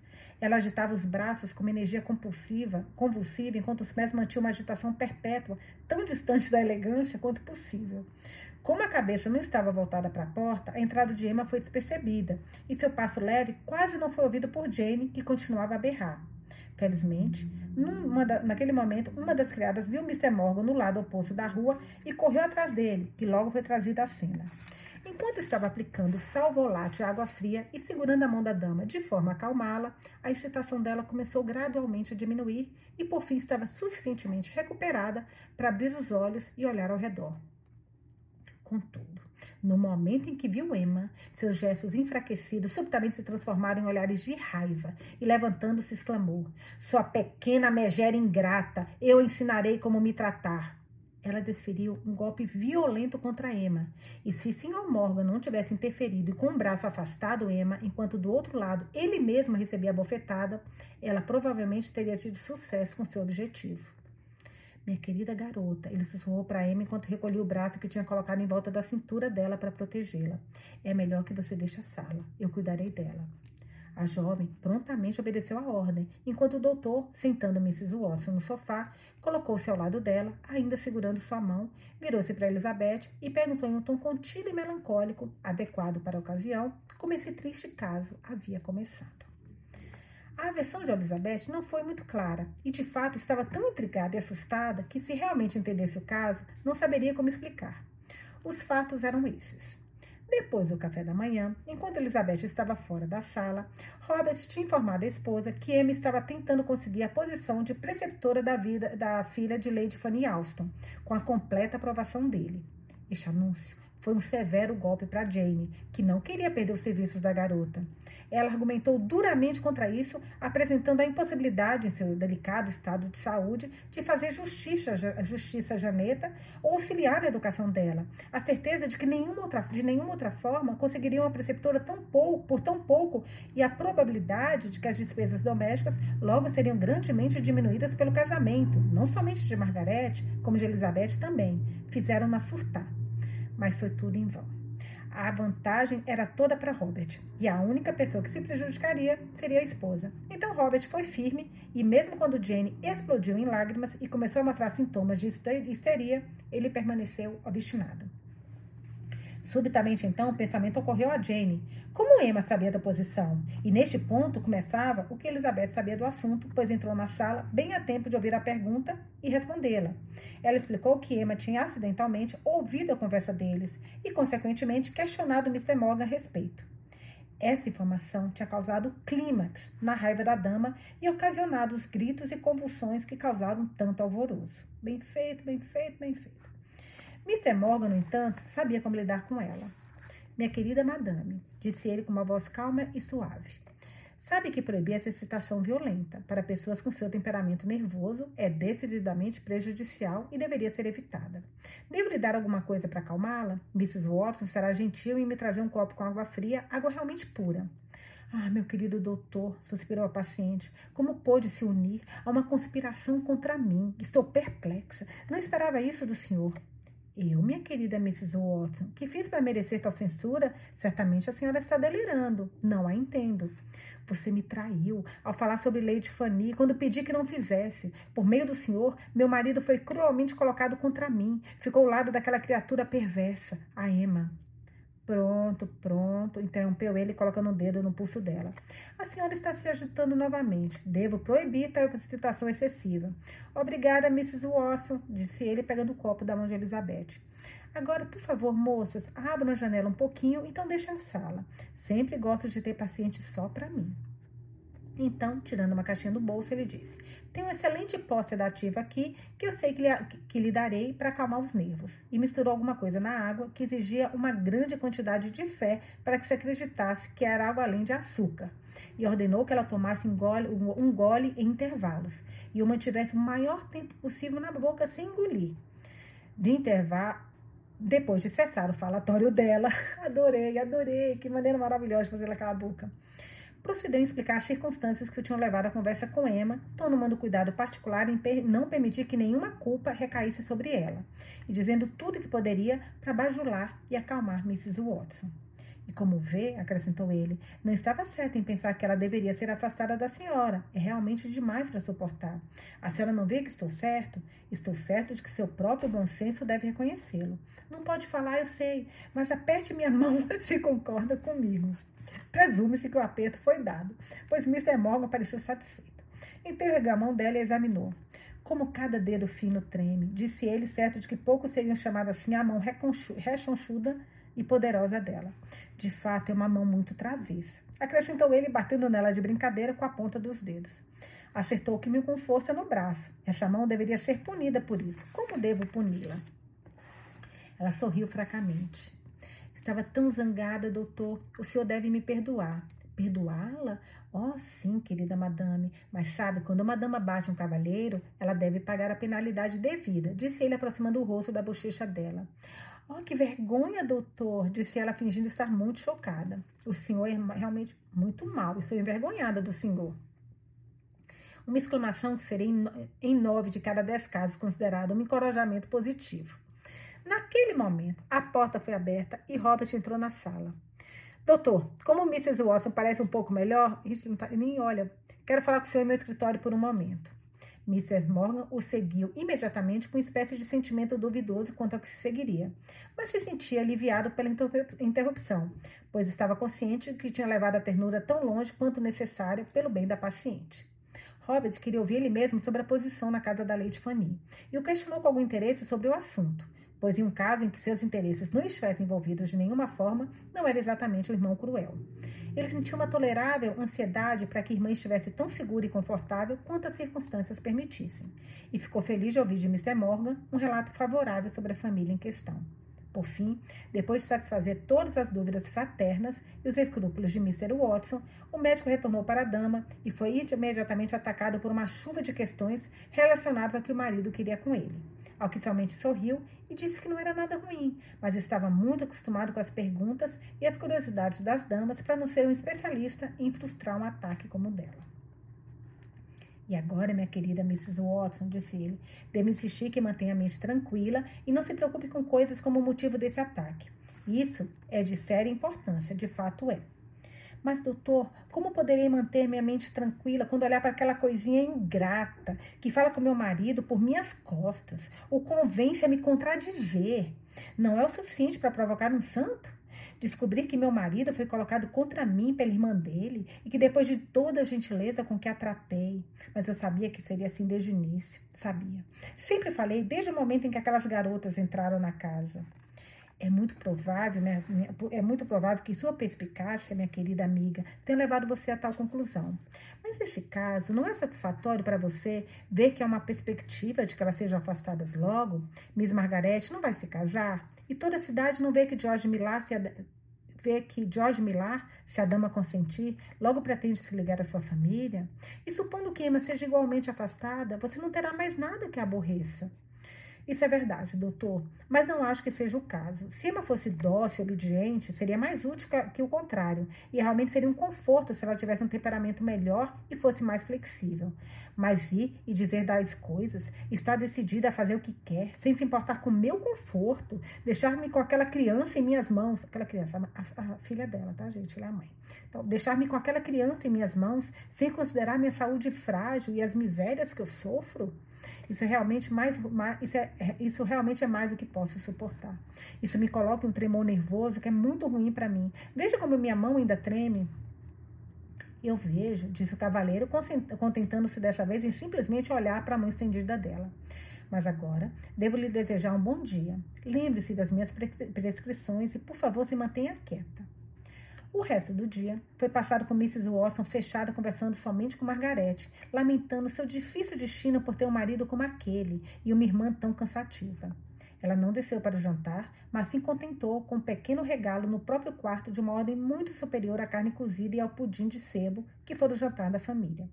O marido se refugiou com alguns amigos e Elizabeth e Emma passaram outra noite tranquila juntas, durante o qual Elizabeth, com o coração aberto, confidenciou à irmã o quanto gostava de George Millar e quão otimistas eram suas esperanças de que ele não a desgostasse. Ela o vira muito mais vezes do que Emma, pois a caminhada deles até a fazenda foi somente a precursora de muitas outras para diferentes lugares, e eles gostaram muito de todas. Ele ainda não tinha feito exatamente o pedido para ela, mas tinha dito e feito coisas que a levaram a esperar que isso estivesse em seus pensamentos. Tudo isso era motivo de verdadeira alegria para Emma, especialmente porque agora estava convencida, pelo que tinha visto e ouvido, e ouvido e visto de George, que ele não era um homem de voltar atrás em um compromisso implícito, ou se dar ao privilégio de agir de forma que quisesse porque não tinha se comprometido com palavras. Era verdade que, se fosse o gosto dela que importasse, teria preferido uma pessoa mais quieta, alguém mais inclinada a estudos e literatura, e em cada aspecto mais refinado. Mas ele combinava com Elizabeth, e a felicidade de pensar assim a levou a refletir com prazer até mesmo na visita delas a Croydon, a dolorosa e dolorosa como tinha sido para ela na maioria dos aspectos. Capítulo 13, página 274. A manhã seguinte foi iniciada com mais calma do que a anterior. Mrs. Watson estava cansada do próprio quarto e encontrava-se pronta para descer as escadas e se misturar com o mundo. Estava perfeitamente amável naquele dia, com apenas o inconveniente de estar um pouco aborrecida com o marido e consideravelmente ríspida com as irmãs dele, exceto Emma, com quem não se condescendeu em falar de forma alguma. Emma achou esse silêncio decididamente melhor do que o modo ofensivo com que Jane geralmente se dirigia a ela. Então, no todo, o dia passou com tolerável, com conforto e paz para os interessados. Naquela tarde, Mrs. Watson teve a oportunidade de mandar um bilhete para um conhecido que residia a quase um quilômetro da cidade. Escolheu encarregar Emma de ser a mensageira, ordenando ao mesmo tempo para que cuidasse para que Janeta não se cansasse excessivamente e carregasse a, própria, a pobre criança se ela ficasse cansada. O caminho as conduziu por campos agradáveis. Enquanto a tia e a sobrinha passeavam silenciosamente, com a menina ora enchendo as mãos com margaridas, ora parando para observar os pássaros voando na sebe, foram alcançados por Mr. Morgan, que parecia preparado para se juntar à caminhada. Emma corou profundamente. Estava muito constrangida pela lembrança do que Elizabeth tinha falado sobre o médico. Tinham passado pela casa dele no caminho e ela não pôde evitar a suspeita de que o encontro fosse proposital e não um acidente. Com a vaidade comum aos homens, ele interpretou completamente errado os rubores com a vaidade comum aos homens. Adorei. E o constrangimento da bela garota, que o interessava tanto. Imaginou que estava dando prazer peculiar a ela, quando, depois de perguntar até onde iam, ele lhe assegurou que seu caminho levava na mesma direção e que ficaria muito feliz em acompanhá-la. Se não estivesse encarregada com o bilhete de Jane, ela teria voltado imediatamente, mas não tinha recurso ou coragem para pedir que ele a deixasse e não viu nada fazer, exceto se submeter, de uma maneira tão quieta e despreocupada quanto possível. Mas esse médico devia se ligar também, né? Espero que a senhorita não se sinta mal pela agitação, excitação e agitação pelas quais passou ontem, disse ele no momento. Emma o agradeceu friamente e respondeu que estava tudo bem, mas ele não seria repelido. Estava decidida a ser agradável para ela e, com uma rápida percepção dos melhores meios, longa prática e nenhum escrúpulo no assunto, não foi surpresa ter obtido sucesso. Havia apenas o devido ar de interesse unido a uma respeitosa deferência. Ao mesmo tempo, demonstrava conhecimento íntimo de assuntos da família e tinha toda a confiança da cunhada, do cunhada da moça, merecendo ser tratada como um amigo da família a simpatia que parecia em vão se esforçar para reprimir e o conhecimento da situação dela e de suas dificuldades, o que permitiu que ela descobrisse que possuía, tudo isso tendia a deixá-la desprevenida e, sobretudo, a abater a fria indiferença com que ela pretendia tratá-lo. Ele era tão gentil, o irmão e a esposa permitiram que se envolvesse tanto com seus assuntos que era impossível repelir. E gradualmente, e ela mal sabia como, descobriu-se falando abertamente, o que na realidade ele merecia muito pouco. Mr. Morgan era um homem sem princípios, cuja paixão dominante era a vaidade. E com essa paixão, ele tinha um propósito: gostava de ser amado por todas as mulheres que conhecia. A satisfação excitada pela adoração de uma mulher era para ele o sentimento mais agradável do mundo. Não flertava meramente por diversão ociosa, como Thomas Grove, com uma completa indiferença para o sentimento que despertava. Ele cortejava seriamente todas as mulheres bonitas que seu trabalho levava a conhecer, mas de maneira clandestina. Gostava, dentre todas as coisas, de observar o crescimento gradual de um amor ardente no coração desavisado. E mais de uma garota interessante lamentou o dia em que a doença fez conhecer Mr. Morgan. Mais de uma jovem esposa foi expulsa abruptamente da vizinhança, como era sussurrado, porque o marido achava que ela gostava demais do doutor. Ainda assim, agia com tanta habilidade. Nossa, eu não sabia que ele era tão assim, gente. E tão geral era a admiração que causava que ele nunca carregava uma fração de culpa que era impiedosamente atribuída às vítimas de suas, suas artimanhas. Esse foi o homem que, admirado pela beleza de Emma e vendo sua situação indefesa, concebeu um plano deliberado para ganhar sua afeição, apesar de ainda não ter decidido o que aconteceria quando ela fosse acrescentada à sua lista de triunfos. Uma coisa era certa: não pretendia se casar com ela. Mas os males necessários aos quais ele via que ela estava exposta deixavam-na, imaginava, peculiarmente vulnerável à tentação, e certamente se permitiu esperanças e especulações pelas quais, pelas quais mesmo o impassível Robert o teria expulsado de casa se chegasse a seu conhecimento. Medo de ser andando com ela, gente. Meu único medo, ela cair na tentação, não tenho o mínimo medo, mas fazer acontecer aquilo que a Elizabeth falou, sabe? De repente todo mundo falar e de repente ela não tem mais esse empego da Miss Fanny lá. Meu Deus do céu. Uh, seu grande objetivo, na tentativa de mudá-la para a casa de Lady Fanny Alston, era que isso lhe daria uma grande vantagem sobre ela. Lady Fanny e a, família, e a filha eram inválidas e ele tinha o hábito de visitá-las todos os dias. Então, se pudesse colocar Emma lá, seria um passo importante, pois eu levaria a posição mais vantajosa aos olhos da jovem. Ela não veria mais ninguém.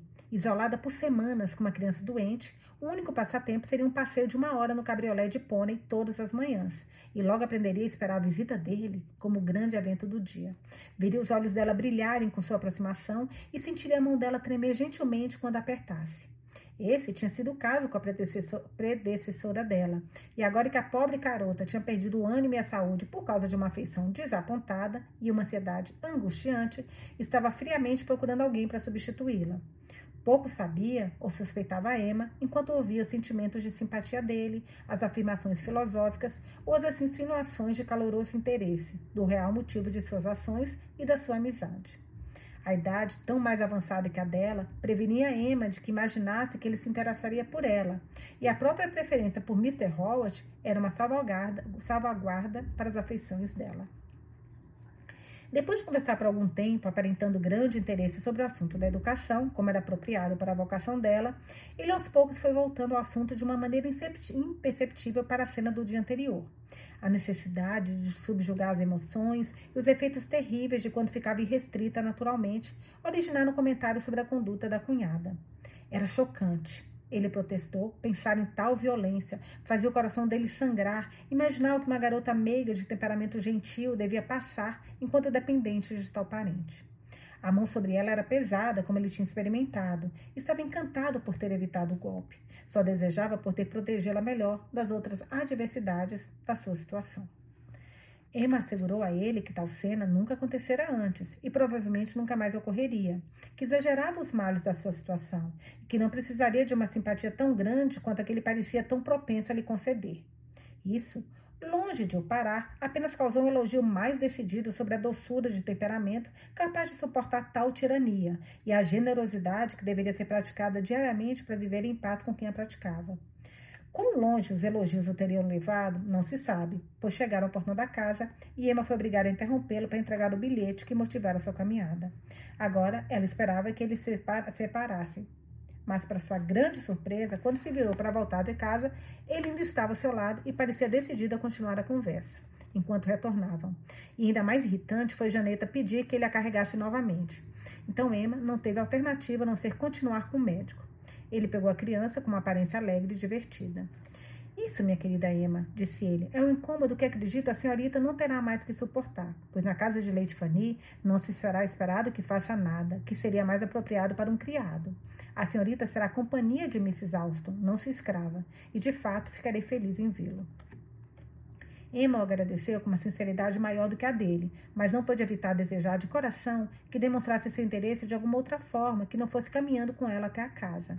Estava com medo contínuo de encontrar alguém que a conhecesse, pois, embora ela mesma não visse nada de mal, ainda assim, depois do que Elizabeth lhe disse, temia ser mal interpretada ou julgada erroneamente. Ele se separou dela na entrada da cidade e Emma voltou com alguma apreensão para casa. Toda a cidade de Croydon foi pouco depois alvoroçada pelo anúncio que George Millar, o rico, o popular, o bonito George Millar, estava noivo realmente noivo de Elizabeth Watson. Era tão extraordinário, tão incrível, tão inédito que uma jovem mulher como Elizabeth Watson, não tão jovem, pois tinha ao menos 30 anos, eles diziam, se não mais, que nunca fora bonita e agora estava decididamente desgastada, sem dinheiro, pois todos sabiam que dependia do irmão, em suma, sem nenhum dos requisitos para o matrimônio, exceto ser uma pessoa agradável, com uma disposição amável e altruísta, em um coração muito afetuoso, que tal moça tivesse ousado aspirar pela mão de George Millar e que tivesse tido a ousadia de aceitá-lo quando ele pediu.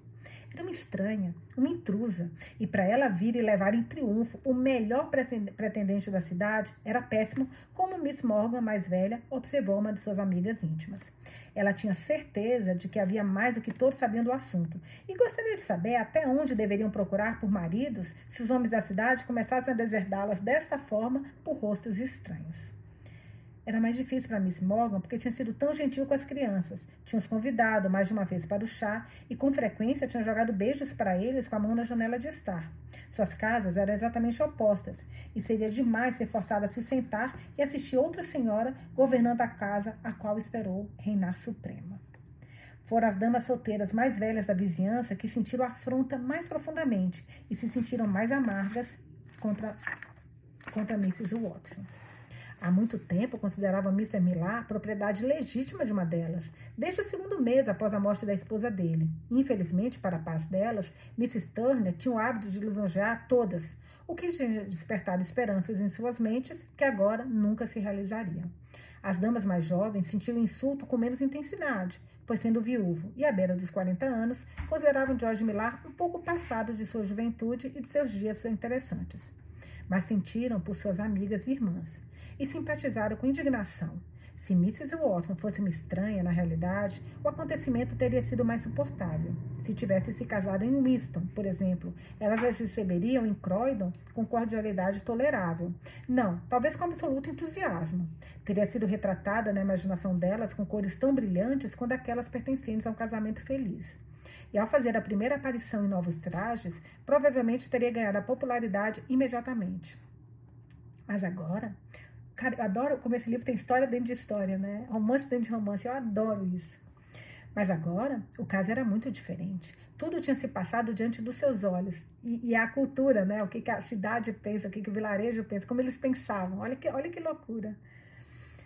É, tudo tinha passado diante dos seus olhos. Então elas naturalmente suspeitaram que algo estivesse muito errado. E Mrs. Watson estava envolvida na culpa. Supunha-se que ela deve ter ajudado isso a acontecer por meio de alguma manobra habilidosa. Era tão estranho, tão improvável que das quatro irmãs, três estivessem noivas, que Mrs. Morgan declarou repetidamente que não poderia e não iria acreditar que tudo aconteceu naturalmente. Deveria haver algo errado sobre aquelas Watsons e estava decidida a descobrir. Elizabeth não suspeitava da tempestade que seu noivado havia causado continuou, como sempre, com um sorriso feliz, ansiosa pelo fim da residência com o irmão, com peculiar satisfação e se alegrando especialmente porque tinha um plano em sua cabeça para a vantagem de Emma. Oh, bem o que eu falei. Ai, que bênção, meu Deus, se isso acontecer, meu Deus, que bênção. Ela gostaria que Emma vivesse com eles, e uma vez que estava decidida contra uma vida de ociosidade, consentiria em supervisionar a educação das garotinhas de Mr. Millar, tarefa pela qual Elizabeth sentia que Emma era mais competente do que ela mesma. Nesse meio tempo, não mencionou isso para ela, até que os próprios planos estivessem arranjados com um pouco mais de certeza e a data do casamento escolhida. No momento, só podiam dizer que não aconteceria, ao menos por alguns meses. Ai, gente, ia ser lindo se acontecesse isso. Porque se ela for para essa tal de, de Fanny, pelo visto, ela vai ficar tão presa lá quanto na casa da. Não tão sofrendo as agruras que ela sofre hoje, mas também vai ter uma, uma limitação, né? Um ou dois dias depois que esse grande evento se tornou conhecido, Mr. Morgan visitou Mrs. Watson e encontrou a garotinha dela na sala. Depois de elogiar e acarinhar a criança, perguntou se ela gostaria de andar de burro e, voltando-se para a mãe com um sorriso cativante, acrescentou que tinha um belo burro espanhol para o qual, no momento, não tinha nenhuma missão e que estava à disposição para sua encantadora filha. Estava convencido de que o exercício seria peculiarmente saudável. Portanto, implorou que ela fizesse uso dele como se fosse seu. Mrs. Watson assentiu agradecida e no dia seguinte Janeta andaria no burro. Mas a garotinha queria, queria agora. Tia Emma deveria levá-la agora. E ela sempre conseguiu o que queria com a mãe. E como Mr. Morgan estava meramente seguindo um plano calculado, ela, é claro, teve seu desejo atendido. Enquanto subia as escadas para fazer a tia se preparar para a excursão, o cavaleiro saiu para dar ordens para que o burro fosse preparado. Sei que vai se dar mal. Imagina, tentar pegar a nossa Emma de surpresa. Nossa Emma. Ah, quem é ele? Quem é esse Dr. Morgan? Em aproxima... E a Emma vai ficar indignada. Em aproximadamente meia hora, Janeta teve o prazer de ver o animal prometido na porta com uma bela cela e uma régia branca, e bateu palmas com alegria quando o lacaio do doutor a colocou em cima do burro, mal dando tempo suficiente para permitir que apertasse a correia na frente da cela espanhola. Emma se sentiu extremamente relutante em ir, pois temia que Mr. Morgan se juntasse a elas, e tentou persuadir Margarete a acompanhá-la. Mas Margarete odiava andar como uma arma atrás da criança, e Elizabeth estava fora. Assim, Emma não teve alternativa a não ser ir sozinha. O lacaio disse que seu mestre tinha ordenado que as acompanhasse para supervisionar o burro e poupar qualquer trabalho a Mrs. Watson. Emma se alegrou com esse anúncio, ainda que lhe parecesse um abuso tão absurdo do temperamento prestativo de Mr. Morgan que quase temeu que a cunhada recusasse os serviços do rapaz. Mrs. Watson, no entanto, aceitou tudo como se, ao permitir que o favor fosse feito, na realidade recebesse o benefício. Pareceu esperar que ele ficasse grato por, ser por seu burro ter a honra de carregar a garotinha dela. As previsões de Emma se provaram perfeitamente corretas, pois encontraram Mr. Morgan outra vez e ele novamente, sem ser convidado, preparou-se para acompanhá-las. Ela decidiu que isso não aconteceria outra vez, pois falaria com o irmão, demonstrando quão extremamente desagradável era para ela ser mandada para caminhar onde estivesse exposta a ter a companhia de qualquer um desta forma, imploraria que o dever de andar com Janeta recaísse sobre uma das criadas quando nenhuma das irmãs a pudesse acompanhar. Se não temesse que houvesse algo errado, teria aproveitado extremamente a caminhada, pois o dia estava fresco e revigorante, enquanto o companheiro estava particularmente agradável. Achou a conversa dele instrutiva e interessante. E como Janeta em seu burro manteve-se pouco à frente deles, ficaram livres dos incessantes pedidos de atenção com que as crianças geralmente os interrompiam. A conversa não terminou como de costume nos arredores da cidade, pois encarajado, provavelmente pelo hábito, foi com ela direto para casa. Com a única preocupação de se colocar ao lado de Janeta, e tirando a criança do burro na porta, ele a carregou em triunfo para a mãe. Emma esperava que alguém tivesse percebido que eles a tinham acompanhado e hesitou em introduzir o assunto. Mas Mrs. Watson parecia satisfeita em acreditar que esse era um elogio refinado a ela mesma, por meio de sua filha, como se um homem da idade dele pudesse ter prazer na companhia de uma menina que ainda não tinha saído da primeira infância. Portanto, Emma decidiu falar firmemente com Robert sobre o assunto. E naquela tarde, ao encontrá-lo sozinho na saleta, ela, com alguma hesitação, introduziu o assunto. Ele a ouviu com considerável surpresa. Bem, o que espera que eu faça? perguntou ele quando ela pareceu terminar. O que isso tem a ver comigo, criança? Quero que você, irmão, convença a Jenny a não me mandar sair sem uma criada ou outra companhia, para que eu não seja exposta a longas caminhadas com ele. Gostaria de saber que mal Morgan faz a você. Está com medo de que ele se alimente de você? O que teme? Perguntou ele em um tom muito desencorajador. Tenho receio de, que, receio de que cause observações e rumores desagradáveis se for vista repetidamente andando com um homem solteiro, respondeu a pobre Emma, não gostando de dizer que pensava ser errado o que Robert via, algo, via como algo inocente. Agora, criança. Não seja absurda e pudica. Não há motivos para agir como se fosse uma imaculada jovem dama. Acredito que goste disso e só queira uma pequena perseguição doméstica para torná-la mais interessante. Não incentivarei. Então deve encontrar outro modo de se fazer fazer de, de se fazer de fazer se fazer de Marte. Na verdade, está muito enganado. Mas não acho certo me jogar no caminho de qualquer homem como sou obrigada a fazer com ele, e preferiria não sair de casa por um mês do que continuar como tenho feito a encontrá-lo. Morgan é um sujeito muito bom e não lhe fará nenhum mal, repetiu Robert como se tivesse perdido quanto ao que mais dizer. E Emma, pensando ouvir sinais de hesitação na voz dele, teve esperança de que pudesse convencê-lo, quando Jane entrou na sala e o marido apelou para ela. Eita! Aham, uhum, agora, agora danou-se. O espanto de Emma foi grande pela forma como ela reagiu. Tinha esperado que Jane ficasse zangada com ela por caminhar com Mr. Morgan, mas esse não foi o caso. Sua indignação pareceu despertada pelo fato de Emma querer evitar as caminhadas. Ela ficou grandemente irritada com isso. uma coisa muito bonita, Mrs. Emma Watson, uma coisa muito bonita, que esteja se imaginando muito grande e esplêndida para caminhar com minha filha e queira que uma criada seja mandada atrás de você, não é? Pergunto-me o que sua senhoria vai querer em seguida. Dou minha palavra para uma coisinha insolente, atrevida se fazer tão importante. É incrível, devo dizer. Não desejo me fazer de importante, só quero, mas não pôde nem terminar a frase. Não quer isso, não quer aquilo, você só quer alguma coisa diferente do que eu ordeno. Veja qual é o problema, Miss. Sei o que é ser mulher, sei o que é ser Sei que quer ser a senhora, isso é tudo. E se Mr. Morgan caminhar com você, qual o problema? É uma criatura tão vaidosa para imaginar que sua beleza o encanta? Dependendo disso, você está muito segura com ele.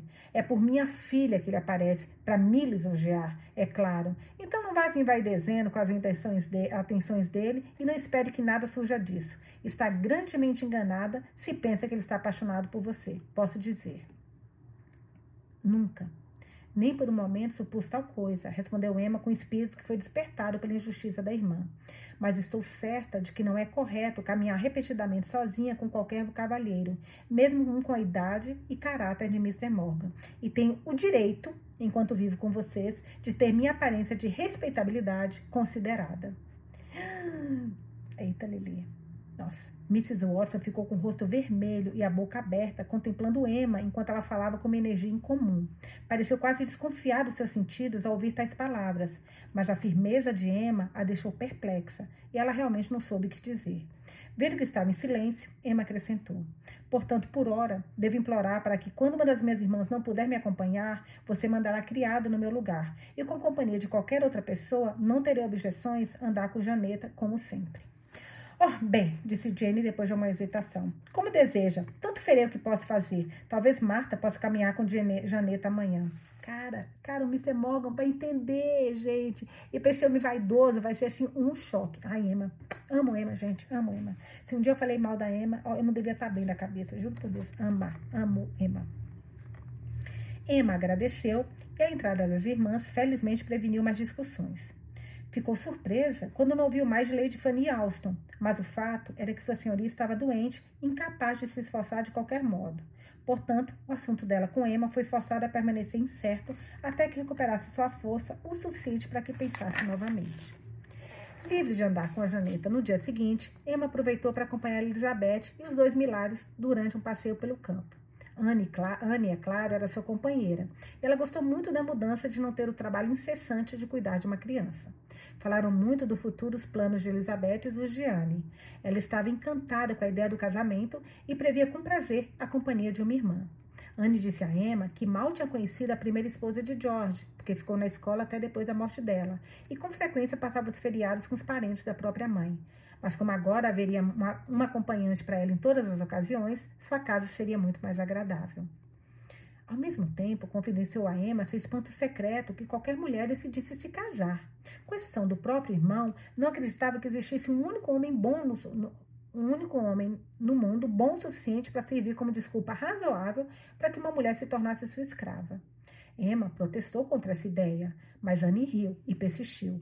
Afirmou que quase todos os homens eram terríveis e egoístas, e como era impossível se familiarizar com seus temperamentos verdadeiros antes do casamento, então já era tarde demais para mudar. Seria muito melhor não dar o passo fatal, mas continuar sendo senhora de si mesma e de seu destino. Ela nunca se casaria. Essa era sua firme decisão. Emma sugeriu que ela poderia cair de amores por alguém, mas Anne protestou que essa queda, que considerava um terrível acidente de fato, seria somente efeito de uma predisposição a se casar. E quando a mente estivesse firmemente decidida sobre o assunto, como a dela estava, não poderia haver o menor perigo de tal acidente. Emma sorriu e disse que o tempo iria mostrar isso a ela. Já Anne continuou a fazer uma descrição animada das mazelas do matrimônio, falando de todas as pequenas ninharias que poderia imaginar ou lembrar para convencer a companheira da miséria daquela situação. Apesar das tolices que falava, Emma gostava muito dela e lamentou quando a caminhada terminou. Muitos dias se passaram tranquilamente e não houve, durante aquele tempo, nenhuma caminhada solitária para Emma. Uma das irmãs era sua companhia constante e às vezes Janeta acompanhava a mãe ou saía com a criada. Mr. Morgan não a atormentou mais, e quando passaram pelo outro duas ou três vezes na estrada, uma reverência amigável foi todo o contato que tiveram. Além disso, quando visitava Mrs. Watson, o que Emma pensava que ocorresse com frequência, ela nunca o via. Seu primeiro encontro foi, foi quando ele veio para um jantar. E o motivo de ter sido convidada era um evento tão grande que lançava a presença, a presença dela, dele nas sombras. Era nada menos do que a primeira visita de Tom Musgrove para sua prometida.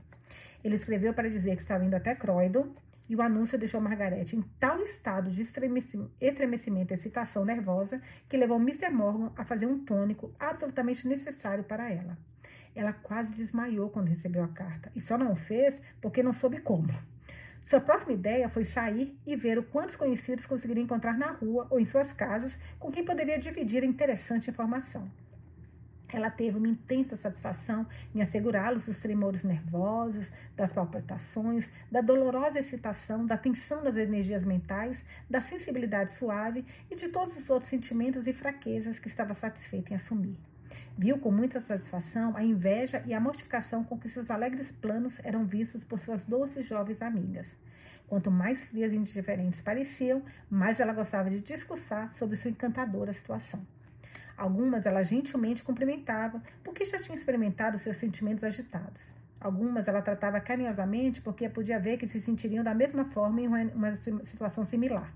E algumas ela triunfantemente esperava que nunca fossem abençoadas com perspectivas brilhantes como a dela. Em toda essa excitação, Amy e suas caminhadas foram quase esquecidas e, repentinamente, pediram a ela, como um favor especial, para levar para Janeta para passear por meia hora.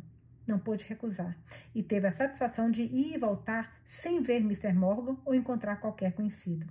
Isso lhe deu coragem e Emma começou a pensar que seus medos e escrúpulos eram imaginários, como Jane sugeria. Fim do volume 2. Amanhã eu volto para o volume 3 da irmã mais nova. Esse é até para mostrar para vocês a ilustração do volume 3 do livro. Nós vemos até a página 283 e amanhã eu volto para mais uma leitura do nosso A Irmã Mais Nova, da Jane Austen. Beijos e até amanhã.